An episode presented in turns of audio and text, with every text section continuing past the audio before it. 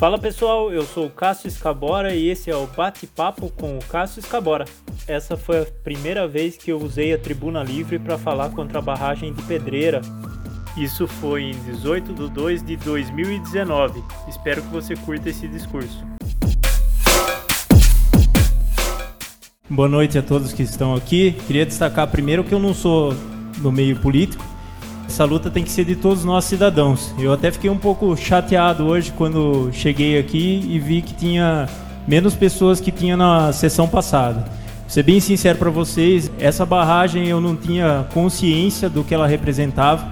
Um mês atrás, mais ou menos, que eu comecei a tomar consciência do que ela representa. Primeiro que eu queria destacar, é somente os embargos e os projetos não são suficientes.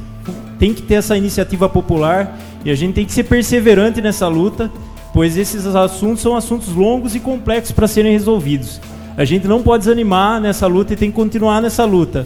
Destacar também os incentivos aí do pessoal, também o nosso movimento popular aí, a Prenat, a Igreja Santana, com o GEAPA, que tem lutado muito também junto, a vereadora Mariana Conte, de Campinas, que esteve aí sábado passado na passeata da Prenat, Queria convidar também as pessoas que são a favor para pensar sobre os seguintes pontos.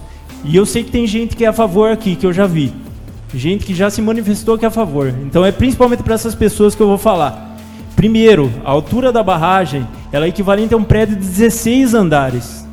É um absurdo de grande. Tô, vou fazer comparativo para vocês terem ideia. Segundo, a água é equivalente a 10 maracanãs. 10 maracanãs, a quantidade de água que vai ter nessa barragem. Terceiro, equivale a duas vezes e meio mais que o rejeito de Brumadinho. Outra questão também é a falta de plano de segurança para emergência. A intenção deles é apresentar isso aí somente após o enchimento da barragem. Então é um absurdo isso. O risco altíssimo. Acima de 16 é considerado de alto risco. Esse risco é considerado como 27 pela Secretaria do Verde e do Meio Ambiente de Campinas. Essa barragem vai ser de 70% de aterro compactado e apenas 30% de concreto. O local foi escolhido de acordo com a informação do Congeapa, o pessoal pode confirmar aí, que o local foi escolhido pelo valor baixo das indenizações. Grave demais a situação. No projeto atual, não tem proposta de ligação da barragem a pedreira para abastecimento da cidade e fala que pode colocar o adutor até 2045, mas se a crise hídrica é agora, agora eles vão mudar o discurso, vão falar que, que é para abastecer as 23 cidades. É só para a gente pagar de tonto. Esse projeto ele foi realizado para atender a demanda de modernização da Replan. Quer dizer, o interesse econômico que está por trás de tudo isso. Falar que vai abastecer a nossa cidade é tudo mentira. E isso a gente tem no, eu tenho um documento aqui que, de acordo com o documento da, do Ministério Público de São Paulo e do Centro, Apoio, Centro de Apoio Operacional à Execução, que fala sobre isso. Mesmo após o embargo, eles continuam trabalhando lá. O que, que a gente está fazendo? O que, que a gente pode fazer?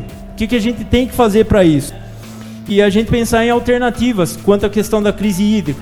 Primeiro, combater o desperdício. Estima-se oficialmente que 30% da distribuição da água no estado de São Paulo é desperdiçado. É, outra questão também é cuidar das matas ciliares e recuperar as nascentes, que inclusive nesse projeto da barragem vai destruir nascente.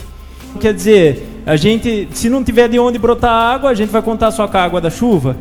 Então aqui quero terminar isso falando que não tem nenhum benefício evidente à cidade. E a gente não pode ficar calado, a gente tem que ter esse movimento popular, a gente tem que continuar lutando contra essa barragem. Isso aí é muito perigoso para nossa cidade. É o empreendimento mais mais perigoso de toda a história de Pedreira. Pode acabar com a nossa cidade esse empreendimento. Agradeço muito e obrigado por, por ter me dado o espaço para falar sobre isso.